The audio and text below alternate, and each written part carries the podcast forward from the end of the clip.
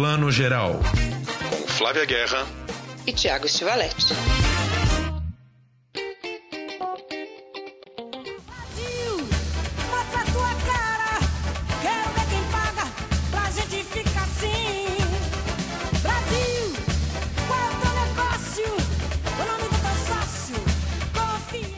Bom dia, boa tarde, boa noite para você que está acompanhando o nosso plano geral, nosso podcast de cinema.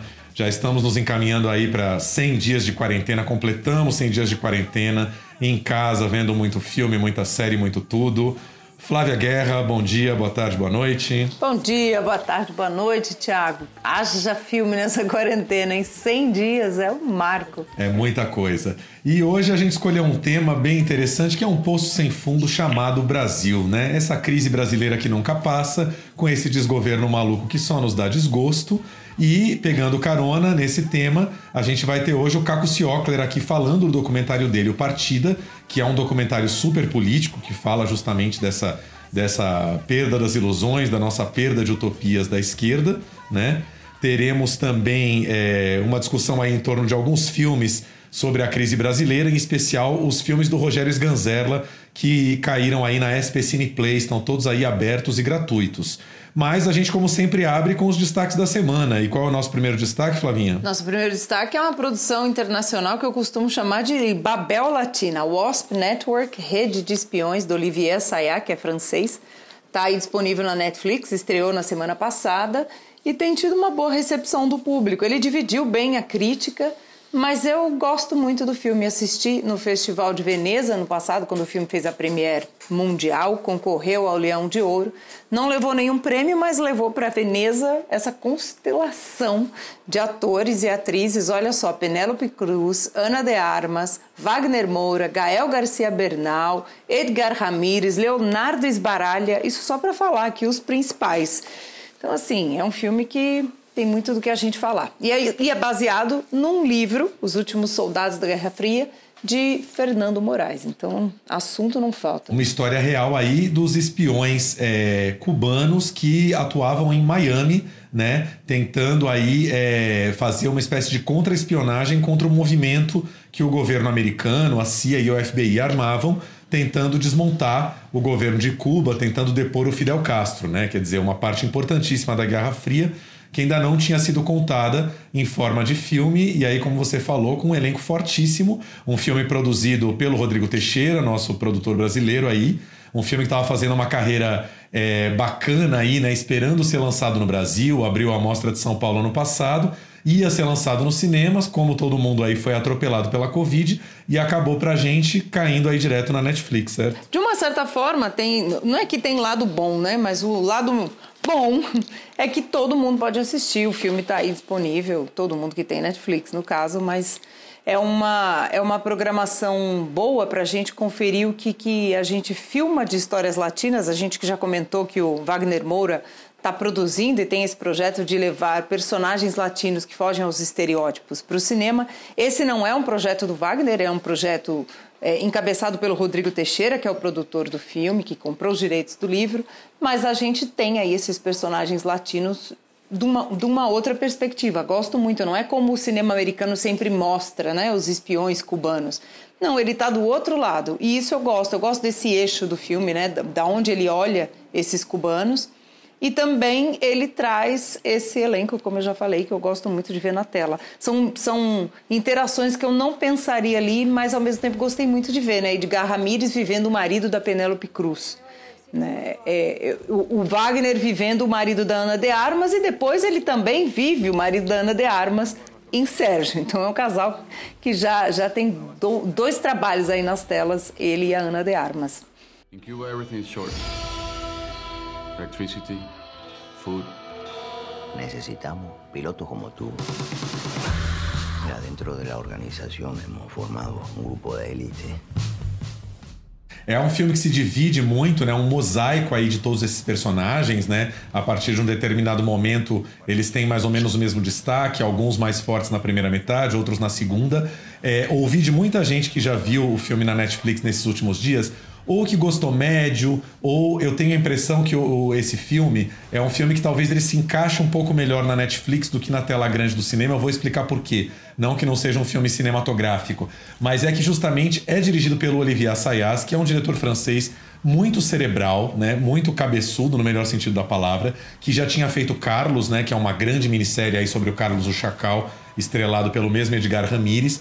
E o Assayas é um diretor é, que a gente pode dizer um pouco anticlimático, né? Quem vai ver o Wasp Network esperando um filme de espionagem à la americana, né, com muita emoção e cenas de ação, de tirar o fôlego e tal, vai tomar uma ducha de água fria, porque é, o, o Assayas é um diretor frio, ele tá ali para contar aquela história, dar conta daquela história do livro da maneira mais completa possível, e nisso, como bom francês, ele não tá muito interessado em, em fazer a gente pular da cadeira, não é um thriller, né? Ele não é um thriller de espionagem, ele é um filme de espionagem, um relato de espionagem, o que é uma coisa muito diferente. Eu acho que o final é muito emblemático disso, sem dar nenhum spoiler, mas o filme acaba de repente, assim, pum, ele conta até um momento da história congela numa imagem ali e ele vai contar o que aconteceu na vida real com cada um daqueles personagens. É essa que eu acho que é um pouco a, a frustração de pessoas que vão ver o Wasp Network esperando um thriller de espionagem, um filme mais americano. Você não concorda um pouco? Concordo, sim. E é exatamente isso que é o, desenrolar dessa trama. Tem gente que acha que a trama ficou um pouco solta, ela se perde justamente por ela ser esse mosaico. Mas eu, eu acho que era o que a Sayá queria, como você disse. Quem assiste outros filmes dele, acompanha a filmografia, entende esse quase anticlímax, né? Para quem esperava um filmão de espionagem em ação. Quem, eu, eu tenho ouvido também de gente que é fã do gênero, gosta de filmes de espiões, de ação, de Guerra Fria, que é um filme estranho. Estranho exatamente nesse sentido, do que você falou. Ele não te dá esse, essa trilha de thriller, né? Tem um momento ou outro ali que é aquele sobrevoo né, dos aviões, aquele momento de, de do, que os aviões são atingidos. Não vou contar muito aqui, gente. Quem lembra da história real sabe do que eu estou falando. Não vou ficar desenrolando muito a trama. Essa eu acho que é uma sensação mais tensa de thriller que a gente tem ao assistir. De resto, a gente vai acompanhando esse desenrolar. Eu acho que é um filme que fala mais de uma certa intimidade dos espiões do que do thriller em si. É isso, eu acho que é o tipo de filme que faz a gente perceber o quanto a gente é acostumado com a cartilha Hollywood de, de clímax, anticlímax, né, de, de progressão de eventos, tudo tem que ser cada vez mais emocionante num filme. E não é o caso desse filme, né? Ele está querendo dar, uma, dar conta da maneira mais verídica e fiel possível, tanto ao livro como aos fatos, como os fatos aconteceram, né? Mas a gente tem um material exclusivíssimo aí para mostrar, né, Flávia? Conta pra gente. É isso aí. Eu conversei com o Wagner e o Gael, que faz tem um personagem super importante nessa trama. Wagner também tem um personagem super contraditório e a gente vai escutar um pouquinho os dois. O cara foi também teve, foi para Miami se casou lá e, né, e, viveu uma vida inteira lá e, e, isso é ambíguo porque de fato é impossível não pensar que ele se envolveu com aquela mulher também uhum. que, que, que alguma coisa aconteceu aí que, quer dizer essa ambiguidade é tácita como como o Gael fala ela, ela é muito interessante do ponto de vista de, psicológico, porque com certeza tem uma série que eu gosto muito, The Americans, hum, uhum. que, que o, o, os, né, eles vivem ali nos Estados Unidos e tem que manter aquela, mas ao mesmo tempo eles são casados, mas são casados porque foram obrigados a, a estar ali, então é, é, é uma mistura, eu acho, né? É uma, é uma, é uma mistura de, de, de você estar tá cumprindo um, um, uma obrigação, mas e vivendo intensamente aquilo ali. Né? E a mulher, a sua mulher, processou o Estado. Processou o Estado cubano, processou uhum. Cuba. Né? Isso é também é uma outra película, não? Processar o Estado. Como se ela tivesse sido estuprada. Achei interessante isso. estuprada pelo governo de Cuba. Uhum. Cada vez que ela fazia sexo com, com ele, era como se Cuba estivesse, sí, extra, sí, bueno, y el, el, el, amor, yo creo que hay una, una cosa también, o sea, es, es un punto eh, de inflexión importante porque mm, eh, creo que el, las relaciones amorosas que ellos tenían fueron fundamentales para todos. Eh, digo, sea, la, ¿no? sea, sea, la de esta traición de alguna manera, o sea, las, las, que lo sostuvieron. Eh, y, y, es lo que, donde pienso que quizás el, el tener ese secreto, el tener, eh, o sea, el amor mezclado con un secreto, con una identidad secreta, eh, es lo que hacía que todo esto tuviera sentido, ¿no? Como, como hay una razón, hay, una, hay un bien mayor que es detener esta violencia para poder eh, seguir siendo quien uno es, ¿no? Seguir, volver a ser quien uno es. Então tá aí os dois falando. É interessante isso que o Gael fala, porque uma das linhas mestras do filme é justamente essa, essa vida pessoal dos espiões com as mulheres que muitas vezes não sabem exatamente o que os maridos fazem, e que é o caso aí do, do, do Wagner, do personagem do Wagner com a mulher dele, né? A mulher processou o Estado cubano, uma história muito maluca, né? É, e é isso que o Wagner aponta, as contradições dos personagens tornam muito mais ricos, né? O Wagner até comentou que ele adora aquela série The Americans, que fala também, né, da história de um casal russo que eles acabam se casando nos Estados Unidos, mas eles também não, não se casariam se tivesse uma vida comum. É uma série bem, bem complexa também, que fez com que ele lembrasse desse personagem dele. E isso que o Gael diz, a dimensão do amor, doméstica, do filho, da mulher, que um deixa, o personagem do Ramírez deixa a mulher em Cuba, é o que dá uma complexidade dramática para esse filme, né? Não é só, como a gente já disse aqui, um thriller. Recomendo o Wasp Network, é um é uma bela produção brasileira do Rodrigo Teixeira, mais uma vez, com essa Babel latina maravilhosa. Exatamente. Vamos só ouvir só mais um segundo trechinho aqui. A Flávia perguntou para eles um pouco sobre é, qual foi a vivência deles de Cuba, da experiência cubana, e o, o Gael deu um depoimento muito interessante sobre como ele, como ele enxerga aí Cuba em relação ao resto do mundo. Só um trechinho, vamos ouvir aqui. Por exemplo, o tema de la, de la libertad, ¿no? el tema de, de cómo se ejerce la libertad. Es un, Cuba te, te te cuestiona completamente el concepto de libertad, o sea, que el Estado cómo provee esa libertad, esa ausencia de alguna manera, y cómo en lugares donde, donde naturalmente eh, se jactan de ser los lugares de la libertad completa, en realidad hay muchas cosas que no lo son, ¿no? Eh, y, por otro lado, hay muchas cosas que parecería que en Cuba eh, no hay libertad de, ciertas cosas, y pero por otro lado sí la hay. Extraño, es muy, muy, muy extraño, pero sí, digo, entre tantas cosas que pasaban, por ejemplo, eh, ¿no? a nosotros latinoamericanos nos impactaba mucho que La Habana es un lugar donde puedes estar en el malecón, ¿no? En, ahí frente al mar, eh, a las 3 de la mañana con niños, todo el rollo, no sé qué, este, gente bebiendo, tal, no va a pasar nada. Y eso creo que en ninguna ciudad de Latinoamérica podríamos decir que eso puede suceder, ¿no? Este, incluso ninguna ciudad americana, o sea, de todo el continente, porque en Estados Unidos también estás a las 3 de la mañana en un malecón y es peligroso. Este, ¿no? Y en La Habana no, había algo como que no pasaba nada. Entonces es interesante, te hace reflexionar mucho. É interessante isso que o Gael fala. Você já teve em Havana, Flavinha? Infelizmente não, morro de vontade, me arrependo de não ter ido antes porque Cuba, Cuba é tão interessante e complexa no cinema, pelo que a gente vê. Os amigos que todo ano vão ao Festival de Havana, no fim do ano, né, em geral é em dezembro, amam esse festival a gente não foi no mundo pré-pandemia, mas dizem que Cuba controlou muito bem a pandemia. Então, quem sabe quando. Eu fui para Cuba e eu fui no festival e eu gostei desse, desse depoimento do Gael, porque uma das coisas que impacta em Cuba é justamente isso: é a, é a segurança com que você caminha à noite em qualquer horário. E você pode passear no Malecon, que é uma mureta da praia ali. É, em frente ao, ao hotel, se eu não me engano, chama Hotel Havana, o Hotel Central, que é a sede do festival. E, e, é isso, é uma segurança absoluta, porque assim você não tem o problema da violência urbana. Né? Existem todos os problemas que você também enxerga, tem a pobreza, tem a, a falta de produtos, né? Quer dizer, é, sei lá, eu que adoro doce, por exemplo, você quer comer um doce, não tem um doce gostoso para você comer. As coisas são feitas de ingredientes muito muito é, vagabundos mesmo, né? É, é, são poucos os alimentos, os itens que entram em Cuba para poder se fazer a comida ou qualquer outro tipo de produto. Mas existe essa sensação de segurança e de alguma coisa que se realizou sem o medo da violência urbana, né? E como o Gael fala, é uma coisa que não se vê em nenhuma outra capital da América Latina e nem mesmo dos Estados Unidos, né? Nem nos Estados Unidos você pode andar tranquilamente às três da manhã em nenhuma grande cidade, enfim. É muito interessante isso que ele fala. É, todas essas contradições do sistema que você fala da comida, me parece que é isso. É, é o essencial, é o básico, mas aquela história que a gente fala, o essencial e o básico na saúde, na educação, na cultura, é, também há em Cuba. Então, ele, eu gosto muito quando ele discursa, né, o Gael, sobre as contradições entre um sistema e outro e o que a gente acha que é liberdade em um e outro. Sem, sem fazer. Ninguém. Nós aqui não estamos discutindo pró-Cuba, não pró-Cuba, mas o quanto as coisas são mais complexas do que às vezes elas parecem e do que o cinema nos mostra. Então. Exatamente. Como o conceito de liberdade é diferente em cada sistema, né?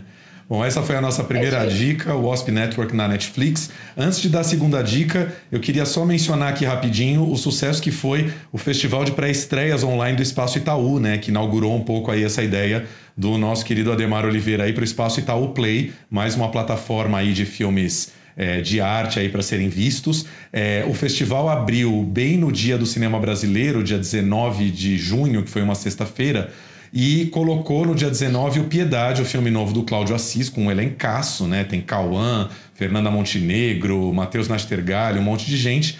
Colocou o filme de graça, o que, que aconteceu? A plataforma caiu e é, foram 80 mil acessos, 80 mil pessoas tentando ver o filme aí na sexta-feira. É claro que eram condições muito especiais, né? Você poder ver um filme inédito com um elenco desses de graça na quarentena, né? É, a gente até entende que tenha tido muita gente. Nem sempre dá para ter todas essas condições, mas eu acho importante, né, Flá, a gente ver numa condição ideal de temperatura e pressão como essa, como as pessoas têm interesse em ver filme brasileiro, né? Às vezes a questão é o ingresso, são outras questões, mas interesse existe, né? Eu consegui ver o Pacarrete também, que você já tinha visto em Gramado, né? Uma delícia de filme, um filme doce, vencedor de Gramado aí, com a Marcélia Cartacho no seu segundo grande papel aí, depois de tantos anos, depois de A Hora da Estrela, né? E teve assim, legal que foi, teve a participação de várias distribuidoras, teve Vitrine, Zeta Filmes, Supomungan, O2 Play, todo mundo entrou com filmes novos inéditos aí no festival, né? Um drama austríaco maravilhoso, O Chão Sob Meus Pés estava lá, muito filme bacana, encerrando o festival aí nesta segunda-feira. É, mas a gente espera outras iniciativas como essa aí. Parabéns que a gente tenha outras dessas aí. Vamos para nossa segunda dica. Qual vai ser, Flavinha? É um filme de um diretor que eu adoro e de um ator que eu sou declaradamente fã, Jim Jarmusch dirigindo Patterson, protagonizado pelo Aidan Driver. Ele ainda contracena com a Goshipte Farahani, que é outra atriz iraniana que eu também sou super fã. Ou seja, gente, já deu para entender que eu sou fã desse filme. Tiago, é fã de Patterson também? Sou muito fã. A história mais singela possível, né? O Adam Driver faz um motorista de ônibus chamado Patterson que vive numa cidade que existe mesmo nos Estados Unidos, chamada Patterson, né? É o nome da cidade e do nosso protagonista. É. E assim, a história mais simples possível. Ele simplesmente é um motorista de ônibus que também gosta de, de poesia e de escrever, né? Ele mantém um diário ali dentro do ônibus mesmo, onde ele vai escrevendo as coisinhas dele e vive o dia a dia dele lá com a mulher dele, com o cachorrinho dele. E ele tem, enfim, essa vontade de aprender o mundo pela poesia, né? É mais ou menos isso a história, né? É pouquíssimo. How about you? I'm okay. Ready to roll, Patterson? Yeah. When you're a child, you learn there are three dimensions height, width, and depth. Nesse longo, Jarmusch não tenta ir nem pro, pro bizarro, para as bizarrices do cotidiano, muito pelo contrário, é pelo singelo mesmo, né? Pelo banal, é o, é o extraordinário do ordinário. O cara é um motorista de ônibus de linha. A mulher dele, a Goshifte, ela é uma, uma mulher cheia de dons artísticos, mas ela, ela tá ali confinada naquele ambiente doméstico. Ela pinta a casa, pinta a cortina da casa, faz cupcakes, né? Ele leva o cachorrinho para passear o bulldog inglês, aliás, que é uma, uma atração à parte do filme. E disso saem grandes poesias. Quantos grandes poetas a gente não ama? que também são assim, que fazem a poesia do, do comezinho do cotidiano. Então é um filme que eu acho que é para isso. Tem uma certa melancolia do passar do tempo, né? Do, do que talvez você queira ser e não é, porque ele é um grande poeta e ao mesmo tempo não é.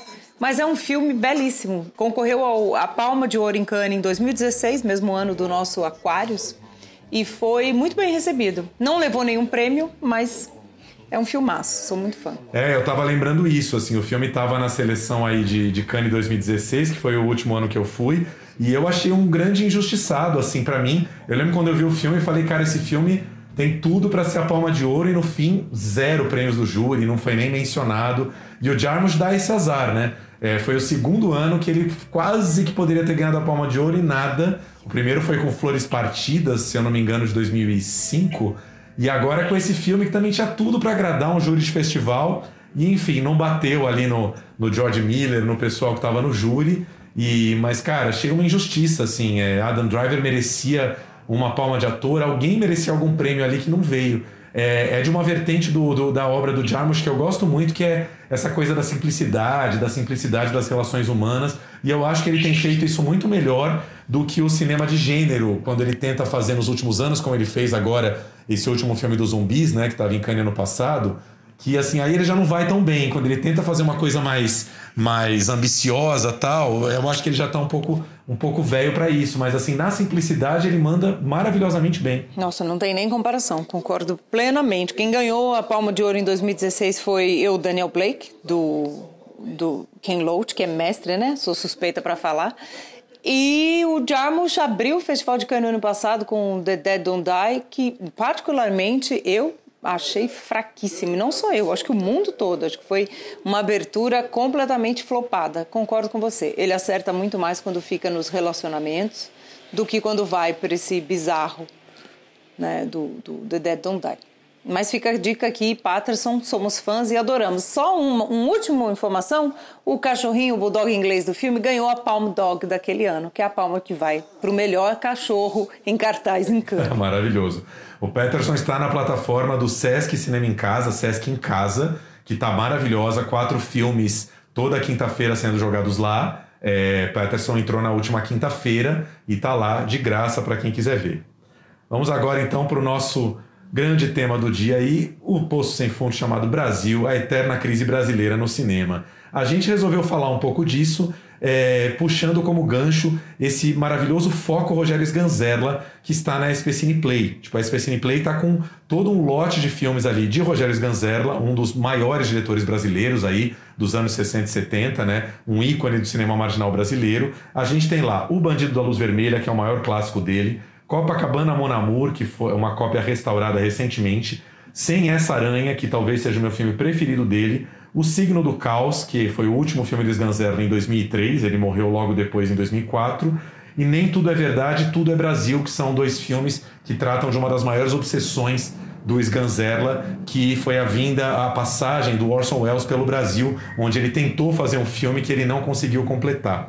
Né? Eu queria primeiro falar, Flávia, dessa, dessa alegria, porque as coisas hoje em dia estão tão corridas que a gente não para para comemorar algumas coisas, né? Eu lembro que quando a gente estava na faculdade, ali final dos anos 90, a gente não tinha onde ver Terra em Transe, do Glauber, por exemplo, a gente não tinha onde ver filmes do Sganzerla, a não ser ali na própria exibição em aulas de cinema lá na USP, em raríssimas exibições na Cinemateca, e hoje, de repente, você tem um lote de, de filmes maravilhosos desses de graça na SP Cine Play, ainda que nem todo mundo saiba, mas deveria saber e pegar um tempinho dessa quarentena para ver, né? É isso aí. E você tem toda a razão. A gente, quando queria assistir, a gente ou tinha que esperar uma mostra especial ou uma sessão especial no Sinusp, porque a gente estudava ali na USP, ou não via, né? Ou, claro, correr atrás de um DVD, na época já era DVD, correr atrás de um VHS. Hoje em dia, a gente tem que comemorar que essa questão do streaming facilitou muito o acesso quando a gente tem essas obras em catálogo, né? Obras de catálogo em catálogo nas plataformas. Então é pra gente valorizar muito mesmo essa seleção da SP Cine Play. Eu revi dois filmes do Sganzerla lá, O Bandido da Luz Vermelha e O Sem Essa Aranha, e vi O Signo do Caos, que foi o último filme dele que eu não tinha conseguido ver na época, assim. E, cara, gostei muito do Bandido, é um filme que eu sempre gosto, é o filme, né, mais conhecido dele, mas o Sem Essa Aranha eu acho um filme desconhecidíssimo do Sganzerla e fenomenal, assim, é uma grande bagunça, o filme tem 15 planos sequências ali, o protagonista é o famoso Zé Bonitinho, o Zé Bonitinho da escolinha do professor Raimundo, o Jorge Loredo fazendo o Aranha, mas que na verdade é o próprio Zé Bonitinho, e, e, assim, começa o filme e o Aranha é como se fosse um Queiroz ali do Bolsonaro, sei lá. Ele é um empresário, um escroque, um cara meio corrupto, que ele acabou de esconder lá 80 milhões de dólares e ele tá meio que se escondendo da polícia tal. Ele é casado com a personagem de Helena Inês, que já tá meio brava com ele. E aí são 15 planos sequências malucos, assim. É, começa é, no aterro do Flamengo, de repente eles estão numa, numa boate no Paraguai. Tem a Maria Gladys também no filme rodando e gritando o tempo inteiro. É um filme que não tem uma espinha dorsal de trama nenhuma, mas que, cara, de alguma maneira ele tem uma energia que representa tanto o Brasil, assim. É uma bagunça, tem a corrupção, tem a malandragem, tem uma festa eterna, tem uma loucura ali que roda o tempo inteiro. E é um filme que não, não fica ali num discursinho meio falando, ah, porque os, o, a elite ou os ricos é que acabam com o Brasil tal. Ele não fica no discurso. Ele mostra o quanto o Brasil é um caldeirão, um caldeirão cultural assim muito, muito contraditório, que, que cabe tudo. Tem duas participações que são mais do que participações, assim, são dois ícones que, que permeiam o filme, que são o Gonzagão, o Luiz Gonzaga, né, rei do Baião, e o Moreira da Silva, que aparecem em momentos-chave do filme, meio como personagens, falando frases assim é, significativas e muito simbólicas do Brasil. Gonzagão fala num momento assim: Eu não sei se vocês perceberam, mas nós estamos vivendo um momento de anti-Brasil. Eu não sei o que vai acontecer nem onde vamos parar. Quer dizer, uma frase dessa dita em 1970, mas que valeria para 2020, 50 anos depois. E o Bezerra da Silva com aquela coisa do ícone da malandragem, um, um, orgulho do malandro carioca ali que, que sabe que aquilo é errado, que faz tudo errado, que contraria as leis, mas que tem um orgulho muito grande de ser malandro. É, o que você fala é muito a definição da obra do Sganzerla, né? Ele às vezes tinha até um roteiro solto, sem essa aranha, não tinha né, um roteiro prévio ali fechado. Ele trata com, esse, com essa câmera na mão e, e essas ideias soltas, mas muito bem concebidas, de toda essa atmosfera do Brasil da época. O mesmo que acontece em outras obras dele. Acho o, o, o Sganzerla era um gênio nesse sentido, desse cinema muito particular dele, tem uma marca muito autoral e ao mesmo tempo fala tanto da gente. É um filmaço mesmo, não só esse como outros, não, Tiago? Está tudo errado, eu estou vendo tudo invertido, está tudo errado. Há seis mil anos que está tudo errado, investido. Somente agora é que eu vejo que são seis mil anos de fome. Exatamente. O Sganzerla é, teve o período ali da, da, da produtora Bel Air, né, que ele montou com o Bressani no final dos anos 60. E é engraçado como esse cinema margin, marginal, que é muito representado pelo Sganzerla e pelo Bressani, ele teve um auge criativo muito intenso e muito curto ali, de 67, 68 até o comecinho dos anos 70. Aí, enfim, por, pela censura do regime militar, né? Aquilo já foi arrefecendo, eles também não tinham é, dinheiro, condições econômicas para fazer os, exatamente os filmes que queriam, apesar de baratos. E aí eu lembrei que o Júlio Bressani, quando foi no ciclo da mostra lá Os Filmes da Minha Vida falar, era um ciclo onde as pessoas iam e comentavam 10 ou 15 filmes que tinham marcado a vida toda. E o Bressani, como é aquele cara super filosófico, né, maluco, ele chegou lá, todo mundo esperando que ele fosse falar os seus 10, 15 filmes. Ele falou: Não, eu, eu escolhi que eu vou falar apenas de um filme que marcou a minha vida, que é o Sem Essa Aranha, que é um filme que nem eu vi muitas vezes na vida, nem eu entendo muito bem ele até hoje. Ele é um grande enigma para mim, ele é um monolito e por isso eu quero, quero falar dele, porque o Brasil inteiro está contido dentro desse filme. Foi um grande susto para todo mundo, porque todo mundo achou que ele ia falar de vários filmes e ele focou nesse filme, falando justamente, citando Gonzagão e Moreira da Silva e como ele acha que o, todo o jorro criativo do do Sganzerla tá lá. É curioso, hoje é um filme que eu prefiro em relação ao Bandido da Luz Vermelha. Quem não conhece Sganzerla tem que ver o Bandido, tá lá no SP Cine Play gratuito. É um grande filme do Sganzerla para começar dentro da obra dele. O Aranha já é um filme mais surtado, é realmente. O, o, o Bressani, num momento, fala assim: é uma esporrada genial, é uma esporrada de genialidade. E é meio isso, assim, não espere coerência do Sem Essa Aranha, assim como não dá para esperar coerência do Brasil, né? Eu acho que são aqueles filmes que dizem que dizem muito assim que a melhor maneira de entender o Brasil é não entendendo nada, é não entendendo porra nenhuma. Né? Se você tenta entender o Brasil, você não vai fazer exatamente arte, você vai fazer alguma coisa ali, é uma análise, é um ensaio tal, mas assim, para sentir o Brasil você tem que cair de cabeça numa lama, num, num, num, num redemoinho, numa coisa muito maluca que que é mais para sambar mesmo do que para entender. É isso, assim. Isso que você me diz me levanta um gancho muito interessante de uma sessão muito especial que eu vi de outro filme que eu adoro do Sganzerla, maravilhoso, que é Copacabana Mon Amour. E foi no Festival de Locarno, na Suíça, com cópia restaurada, numa sessão muito especial. Locarno é um festival delicioso, delícia, é no verão, todo mundo está muito relaxado, ao mesmo tempo a programação é ótima, de vanguarda. Então foi uma sessão memorável. Estava presente lá a Helena Inês, a Jean Sganzerla também estava, filha do Sganzerla. E aí a cópia passou restaurada, foi linda a sessão. Depois da sessão, um debate, um Q&A. Um suíço levanta e diz: Gente, mas eu não estou entendendo. Vocês gritam o tempo inteiro. Por que, que vocês gritam tanto? Né? Por que, que isso acontece? Eu não entendi essa gritaria. E para mim isso resume muito essa questão do esganzerla em Copacabana Monamu. Se grita o tempo inteiro, chega a se incomodar, tem um momento que começa a ficar disruptivo na narrativa, incomoda mesmo.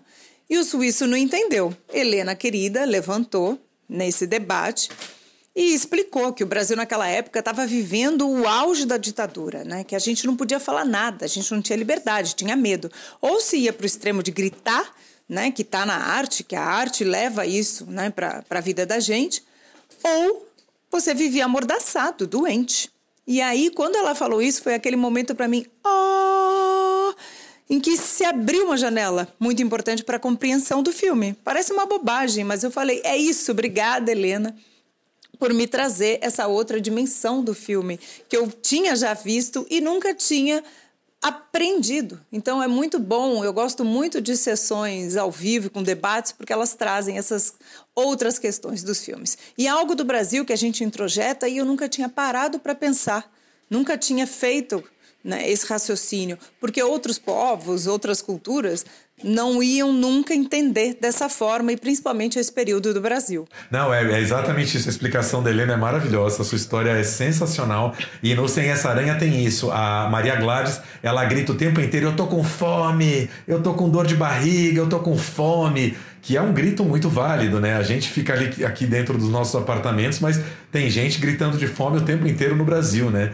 E a Helena Inês, no Sem Essa Aranha, ela fica gritando frases do tipo planetinha vagabundo, sistema solar vagabundo, galáxia de quinta categoria, e assim, é um grito com raiva o tempo inteiro mesmo, assim, é sensacional. Na Specific Play, além desses longas que a gente está comentando, tem vários curtas interessantes, tem documentário, que é o primeiro curta do Sganzerla em 67, tem dois filmes dele sobre Noel Rosa, que era uma outra grande obsessão dele, tem os filmes dele do Orson Welles, tem, enfim, tem muitos curtas, coisas de 10, 15 minutos, que a gente também não via nos cinemas justamente por serem curtos. E tá tudo lá, assim como os filmes de Helene Inês, né? Helene Inês, viúva do Sganzerla, que virou uma cineasta maior também nos últimos anos. O Luz nas Trevas, que é uma continuação do Bandido da Luz Vermelha, estrelado pelo Ney Mato Grosso como bandido, tá lá na Specine Play. Assim como várias outras várias outras mostras inteiras de diretores aí que a gente tem falado nos últimos dias, né? Hector Babenco, Zé do Caixão, Ana Carolina, que é uma das grandes cineastas mulheres do Brasil, pouquíssimo conhecida. Tá todo mundo lá na Specific Play, aberto e gratuito. Vale a pena conhecer. E, e só lembrar, a gente está falando aqui é, dos filmes do Sganzerla, os filmes do, do Glauber também já tem alguma coisa, uma seleção bem bacana no Now, no canal Brasil Play para ver. Terra em Transe, Dragão da Maldade contra o Santo Guerreiro, Deus e o Diabo na Terra do Sol já podem ser vistos aí no Now. E a gente tem também é, um cinema mais contemporâneo feito das inquietações atuais, da quarentena tal, como por exemplo o curta do Fábio Carvalho, meu querido cunhado, que acabou de fazer um curta muito legal, tá aberto no YouTube para quem quiser ver, chamado Ao Futuro, Retratos de um Dia, em que ele fala um pouco aí dessas inquietações da quarentena e de como é a vida do povo brasileiro, do trabalhador brasileiro das grandes cidades na nesse, nesse período do Brasil e nessa quarentena, enfim, como fica é, o pobre brasileiro que não tem condições de parar a vida, né? Que tem que continuar a vida. E tem outros curtas, né, é Flávio, atuais? Tem, tem. O curta do Fábio, eu, eu acho muito contundente a escolha dele de ser uma crônica dessa vida do trabalhador. Quem gosta dessa temática, eu gosto muito da temática do trabalho no cinema, por isso que eu amo Ken Loach. Então, assistam. Tem muitas plataformas que que estão com coletivos de cinema, com autores que estão jogando diretamente, subindo na rede para a gente ter acesso. Então essas dicas são sempre preciosas. Queria só lembrar mais duas coisas aqui. É o Democracia em Vertigem, que todo mundo deve ter visto na Netflix, que é um dos documentários que mais dá conta né, do, do, do, nosso nó brasileiro no momento. É, o Mês que Não Terminou, que é um ótimo documentário do Francisco Bosco e do Raul Mourão, em que eles entrevistam vários filósofos sobre o que aconteceu no Brasil desde junho de 2013 para cá tá no canal Curta, no Curta Play. Tem filósofos sensacionais falando ali. A gente tem, por exemplo, deixa eu só pegar aqui, tem Marcos Lisboa, Marcos Nobre, a Maria Rita Kiel falando, Pablo Hortelado, Thales Absaber, tá todo mundo lá falando e os curtas do IMS, que o IMS tem esse projeto IMS Quarentena, né, Flávio? É isso aí. Aliás, tem uma programação incrível, incluindo o República da Grace Passou, que é uma das atrizes que eu mais admiro atualmente, diretora de Vaga Carne também, que também está disponível online. Então, assim, o IMS é outro, o Instituto Moreira Salles, que tem uma programação deliciosa para quem se interessa por cinema outra dica também preciosa. É isso aí. E agora, então, fazendo parte desse nosso pacote aí da crise brasileira, a gente vai falar com Caco Ciocler, que dirigiu Partida, um documentário que encena justamente aí esse período das eleições de 2018, quando o Bolsonaro venceu, e o Caco colocou todo mundo, a turma dele dentro de um ônibus para é, ir encontrar, tentar encontrar o Pepe Mujica, ex-presidente do Uruguai, lá em Montevidéu. E quem é a protagonista desse filme, Flá? É a Georgette Fadel, Tiago, que tá talentosíssima, é uma grande profissional do cinema, parceira do Caco, parceira também da Julia Zacher, né, de vários trabalhos, que assina também a direção de fotografia. Então esse filme é uma ótima ação dessa trupe nesse road movie e tem esses significados muito múltiplos desse nome e é uma viagem deliciosa pelo Brasil e pelo Uruguai também. Vou, vou, vou resumir. A Georgette estava numa roda ali, soltou do fundo da aula, falou assim: quer saber, eu vou me candidatar à presidência da República. Você faz uma leitura, né, do que, que é um empresário, do que, que é um cara rico. Eu não queria gritar com você. Eu só queria que você estudasse um pouco para perceber qual é o seu lugar. A gente vai conversar agora com o Caco Ciocler, que é ator e diretor, e é o segundo longa-metragem dele sobre o qual a gente conversa hoje, que é Partida, que tem muitos sentidos. Eu gosto muito de títulos que conseguem transmitir vários sentidos. E esse é maravilhoso porque fala da partida, da viagem, talvez de uma realidade partida, e conta a história de uma trupe que decide um dia partir partir do Brasil para o Uruguai para conhecer o José Mujica, o ex-presidente do Uruguai. É muito interessante para mim, é quase uma busca dessa utopia, em direção a essa utopia. E aí, claro, como todo road movie, muita coisa acontece no caminho. Caco, obrigada por falar com a gente. Vamos conversar um pouco sobre essas tantas partidas que traz o Partida. Oh, obrigado você, Flávia. Que, que boa introdução, assim. Já dava para falar duas horas e meia. obrigado para você, obrigado pro Thiago, que tá aqui também com a gente. Valeu, cara. Uma honra poder falar com vocês aqui. Mas você tem toda a razão. Partida carrega em si vários significados. É o nome também do partido, né, pela qual a Georgette pretende se candidatar, um partido feito só por mulheres, criado por mulheres, um partido que existe, inclusive.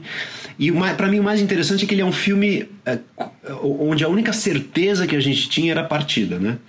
Ele é um filme de partida. A gente não sabia o que, é, o que encontrar pelo caminho, não sabia se encontrar o nosso destino ou não, não físico, né? Mas a gente não sabia se o, se o Mujica estaria em casa em plena, pleno dia 31 de dezembro, a gente não sabia nem se ele estava no Uruguai, a gente não quis saber, né? Isso fazia parte do, do filme. Então, quer dizer, a ideia foi, a partir da eleição do Bolsonaro em 2018, você e a Georgette Fadel, que é uma super atriz e diretora de teatro aqui de São Paulo, que a gente adora, muito amiga sua, vocês reuniram uma turma, pegaram um ônibus rumo ao Uruguai aí para encontrar o Mujica, né? É, bom, primeiro eu queria dizer que eu achei a ideia maravilhosa porque vocês, num momento de mais alto desespero para as pessoas de esquerda no Brasil, vocês encontraram uma saída, né? Encontraram uma utopia possível rumando ao sul, que nem tá tão longe daqui, né? Tá pertinho da gente num país próximo.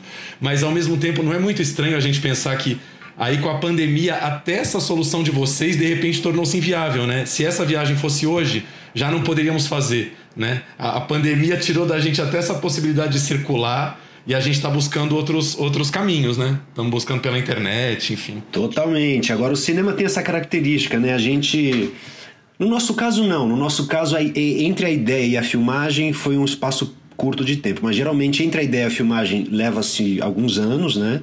E aí quando você filma, você fala, nossa, mas essa ideia já, nossa, já envelheceu às vezes, você já envelheceu, o mundo já mudou.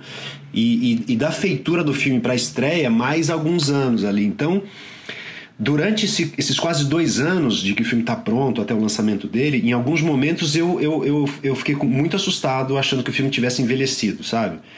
Falei, cara, ai, porque ele é, ele é muito específico da, daquele momento muito particular da história do Brasil. Tal. Por outro lado, outros momentos, eu falei, nossa, agora ele, ele voltou com força total. E hoje, eu vou chegar onde você, onde você colocou a sua questão.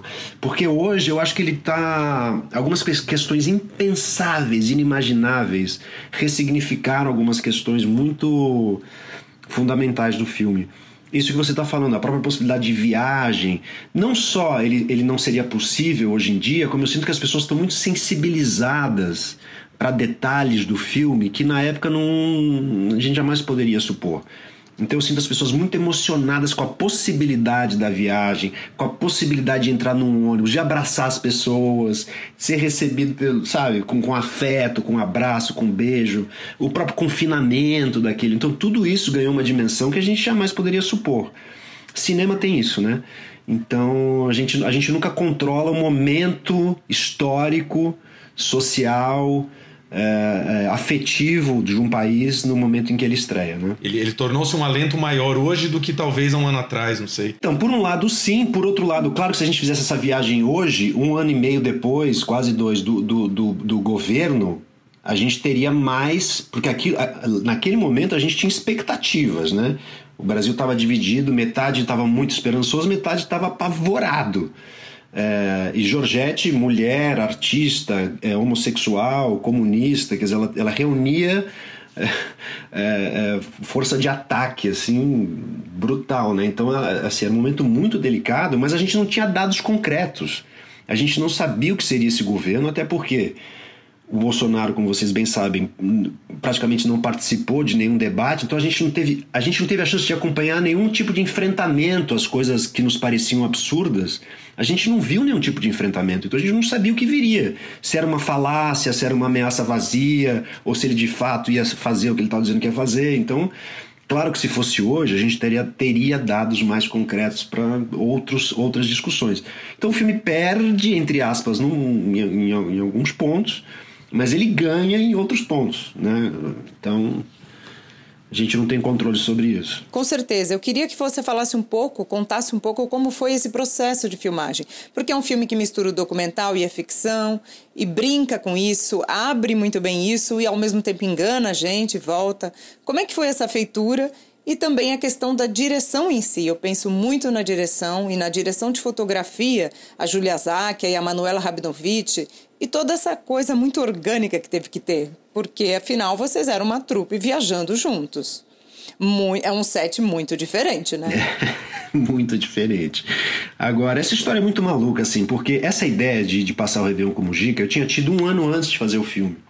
Eu tava com um casal de amigos, assim, e a gente falou, onde é que a gente vai passar o Réveillon? A gente tá sem dinheiro, vamos para um lugar aqui perto, não quero gastar. Vamos, vamos pro Uruguai, o Uruguai é sempre uma opção. Legal, o que nós vamos fazer no Uruguai na virada do ano? Vamos ficar na praia? Aí eu tava tomando banho um dia aqui, e não sei por que me, me deu essa... Ah, vamos tentar passar o Réveillon com o Giga. Por quê? Eu não sei por quê. Porque eu sempre ouvi essa lenda de que ele morava num lugar afastado e aquele fusquinha e que ele recebia as pessoas que chegavam. Sei lá, eu pirei no banho e eles me acharam um maluco assim não toparam, graças a Deus. Porque exatamente nove meses depois, o tempo de uma gestação, eu estava ensaiando com a Georgette e ela soltou, ela estava naquele estado que a gente já falou, e ela soltou numa roda assim que ela ia se candidatar. E isso já trazia em si, essa premissa que ela soltou, já trazia em si uma, uma, uma coisa muito tênue entre a, entre a ficção e a realidade, sabe? Já era uma coisa que a gente falava, ah, Georgette, vai, já se candidatar à presença, mas ao mesmo tempo eu voltei para casa e falei, ué, por que não? É, então. Mas aí iríamos só eu e Georgette. A ideia inicial era a Georgette dirigindo o carro dela e eu do lado filmando. Eu queria, eu queria registrar a construção, a formalização da construção de um pensamento político de uma atriz que se decide candidatar à presidência. Achei que pudesse ser bacana. Uma candidata que não fosse política, que não fosse economista, que não fosse administradora, uma artista querendo ser presidente. O que, que viria daí? É... Ok. Aí eu falei, bom, Georgette, e tudo, tudo isso por áudio de WhatsApp. Não é à toa que tem muito áudio de WhatsApp no filme, porque o filme foi todo construído em áudio de WhatsApp. Eu tenho mais de mil horas de áudio de WhatsApp trocado com a Georgette e tal. Todos os convites que eu fiz foi por áudio de WhatsApp. E, e, e num desses eu falei, Georgette, para isso dar certo, a gente precisa no mínimo de um som bom, senão isso vai ser uma, uma tragédia. Aí mandei uma mensagem pro Vasco, Vasco Pimentel, que é uma estrela do cinema europeu, tinha acabado de fazer um filme com a Isabelle Luper. Falei, o Vasco jamais. Eu conheci o Vasco, a gente tinha feito um banquete juntos outro filme, o filme da Daniela Thomas. E aí o Vasco topou. Falei, puta, se o Vasco topou, vamos precisar de uma outra câmera, para não ficar monótono, só eu filmando você e tal. Aí já não cabia num carro, porque tinha equipamento, tinha mala, então precisamos de outro carro. Quem vai dirigir? Ah, Ivan, que é um amigo meu, topa de dirigir o carro, passar o Réveillon como, tentar passar o Réveillon como dica, e aí você aproveita e, e faz o logger, você baixa o material, topo. Puta, já que tem outro carro, vamos então conseguir uma outra câmera para fazer umas tomadas de fora. Quem? Júlia? Júlia, vamos? Vai, eu posso se minha filha for junto, porque é Réveillon, eu vou passar com a minha. Tá, então traz a filha junto. Agora dois carros não davam. Precisava de três. Uh, Beto Amaral, você consegue um dinheirinho aí? É, pô, que ideia maravilhosa, eu posso ir junto? Pô, vem. Então, assim, quando me dei conta, a gente estava com quatro carros. E não, não, fazia sentido fazer um filme em quatro carros, assim. Não, que filme seria esse? Eu falei, vamos para um ônibus. Por que, que eu estou contando isso? Porque toda o processo de, de, de construção do filme foi sendo feito é, enquanto as pessoas chegavam. Cada pessoa que chegava, chegava com uma demanda, chegava com uma história, chegava com, com, com um tempero é, que foi construindo no nosso imaginário o que seria esse filme, né? É, então, quando você me pergunta ah, esse limite da ficção e da realidade, é porque assim, o Léo, que foi o último cara a entrar, porque eu achei que a gente precisava de uma força de oposição, que estava tudo muito homogêneo. Eu conheci o Léo fazendo teatro amador. Quando a gente era adolescente, eu não sabia no que o Léo tinha se transformado. Eu só falei, Léo, você votou no Bolsonaro? Votei. Quer ser o vilão de um filme? Quero! Então vem. Então, assim, eu não sabia o que ia acontecer. Eu nunca quis que esse filme fosse um reality show, né? No sentido de deixar as câmeras ligadas o tempo inteiro. Então, assim, tudo, qualquer ideia que as pessoas quisessem fazer, que eu quisesse fazer, qualquer, qualquer conversa, qualquer atitude, que as pessoas suspeitassem que poderia ser interessante para esse filme que a gente não sabia qual era, eles tinham que avisar as câmeras, as câmeras tinham que se posicionar, o Vasco tinha que microfonar, porque só tinha duas lapelas, tinha que trocar pilha, tinha que dar claquete. Então, assim, nada foi de verdade. Porque.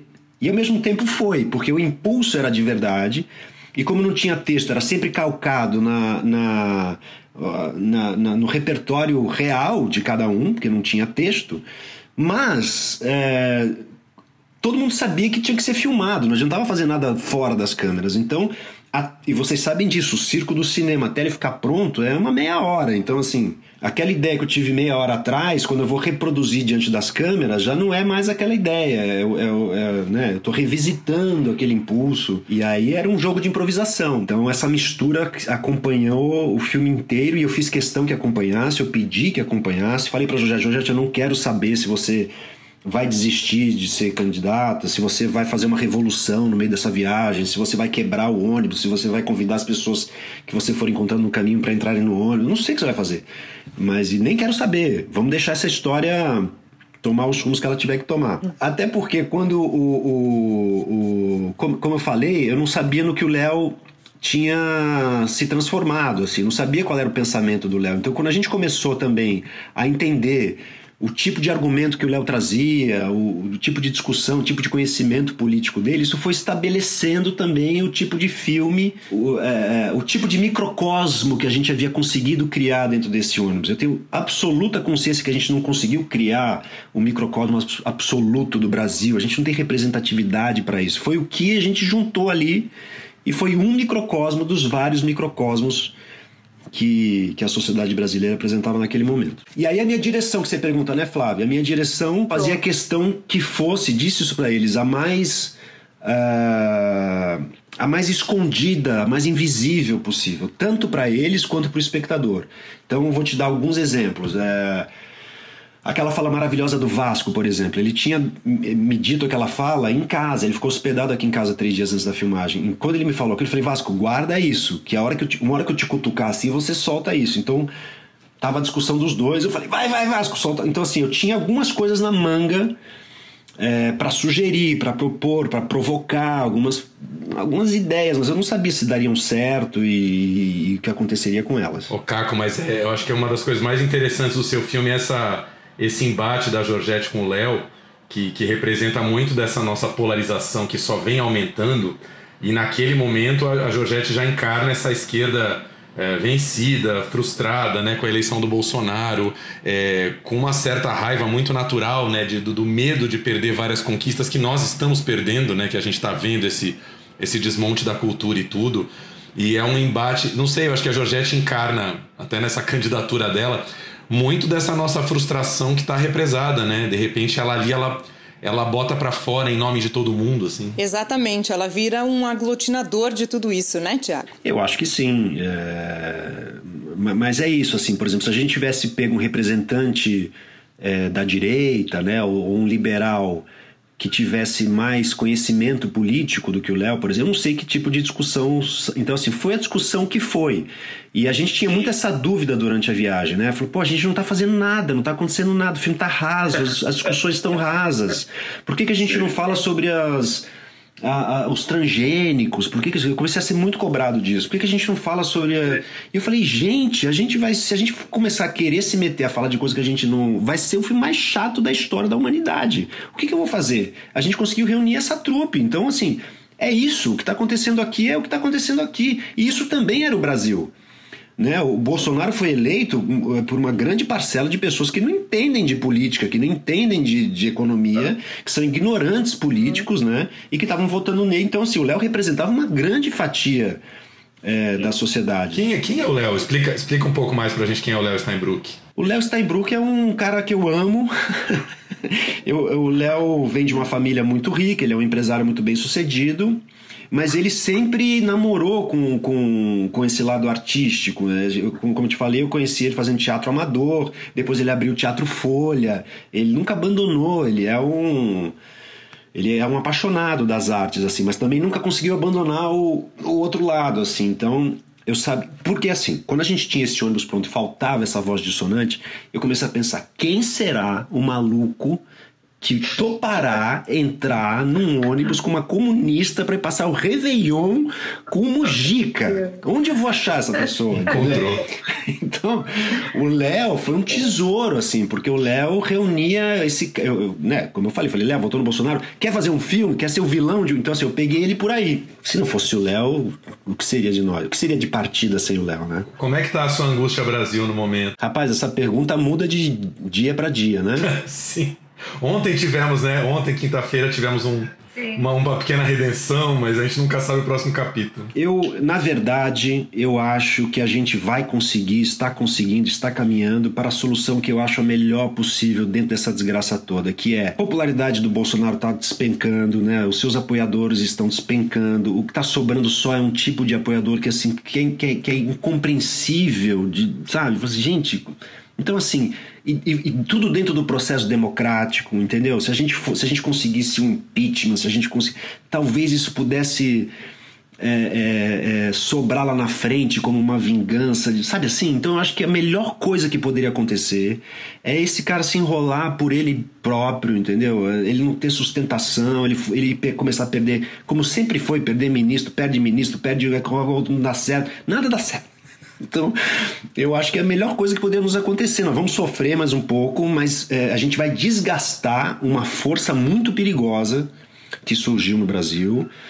É, o documentário o mês que não terminou tenta vasculhar um pouco isso, né? Acho que a gente precisa fazer uma autocrítica, né? Se, sei lá, 20% da população está clamando pelo retorno do regime militar, 20%, não sei quanto é essa porcentagem, mas que 10% esteja, que 5% esteja, em algum lugar essa democracia liberal que a gente estava tentando tá, tá falhando em algum lugar, assim, porque não é possível, né? Claro que está falhando, porque o regime democrático é mais complexo, porque ele pressupõe pluralidade, ele pressupõe diálogo, ele pressupõe assembleia. Então, claro que ele é menos. É, ele é menos ágil, né? ele é menos é, é, efetivo no lugar da efetividade, assim, da rapidez. Né? Ele é mais complexo, ele é mais demorado. Então, isso abre a possibilidade para que oportunistas venham com a promessa de que vão resolver tudo mais rápido. Mas claro que vão resolver mais rápido, porque é sempre através da violência e é sempre através da, da imposição de um mundo à sua imagem e semelhança, né? Que extingue as diferenças, extingue. Aí é fácil ser rápido, né?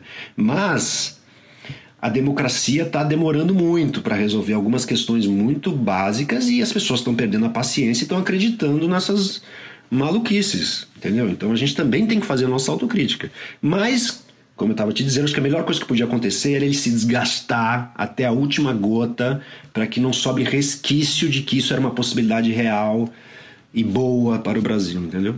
Sim, é o processo natural. Eu costumo dizer que eu não quero nada que seja radical nesse sentido, porque regimes assim têm que se desgastar por si mesmos, né? A Fernanda Torres, no Canal Brasil, outro dia por Skype, perguntaram para ela o que, que você espera desse governo. Ela falou: Eu espero passar. é isso, né?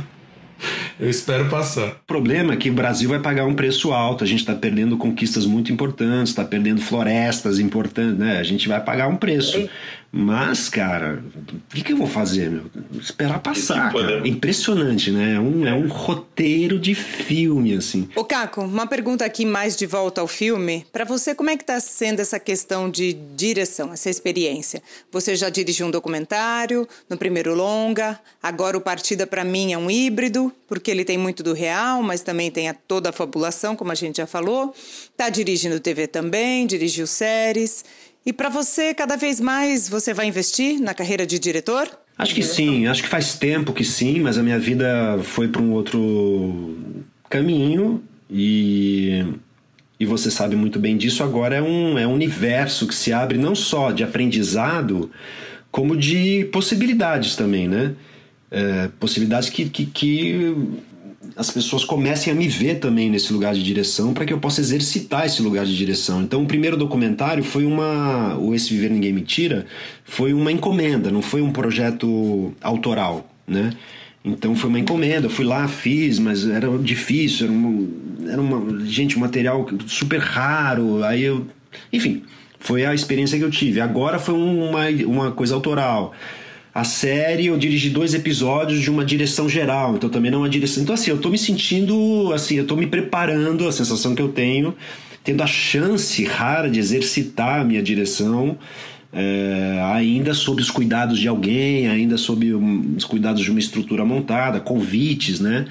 Pra, porque é uma é uma é uma responsa, assim. Então eu tô bem feliz com essas possibilidades de treino. Agora, com o Partida, desenvolveu uma coisa que eu já consegui no teatro e eu achei que fosse demorar para conseguir no cinema, enfim, que é um ah, projetos pessoais assim eu já tô com um próximo que é bem legal também que vai mais a fundo nessa mistura de documentário com, com ficção. Eu sou um privilegiado por ter condições também de poder fazer um filme sem patrocínio né sem enfim então eu tô, tô gostando desse exercício e acho que sim, acho que o, a última etapa dele será uma, uma ficção, né? Um... Você tem ideias borbulhando nesse sentido? Tem ideias que te atravessam? Você pensa, pô, isso daria um longa de ficção? Então, eu tenho ideia pro próximo longa de ficção. Ai. Não. Tá nesse híbrido ainda, tá, tá, tá experimentando isso. Preciso tomar mais banho. Tudo surge na água, né? Queríamos te agradecer então. Vamos dar o serviço aqui. Partida tá estreando no pay per view, né? No Now a 14,90. Eu vi na Filme Filme a 6 reais. Não sei se é um preço promocional que vai ficar, mas eu vi a 6 reais na Filme Filme. É, tá aí pipocando nas plataformas, né?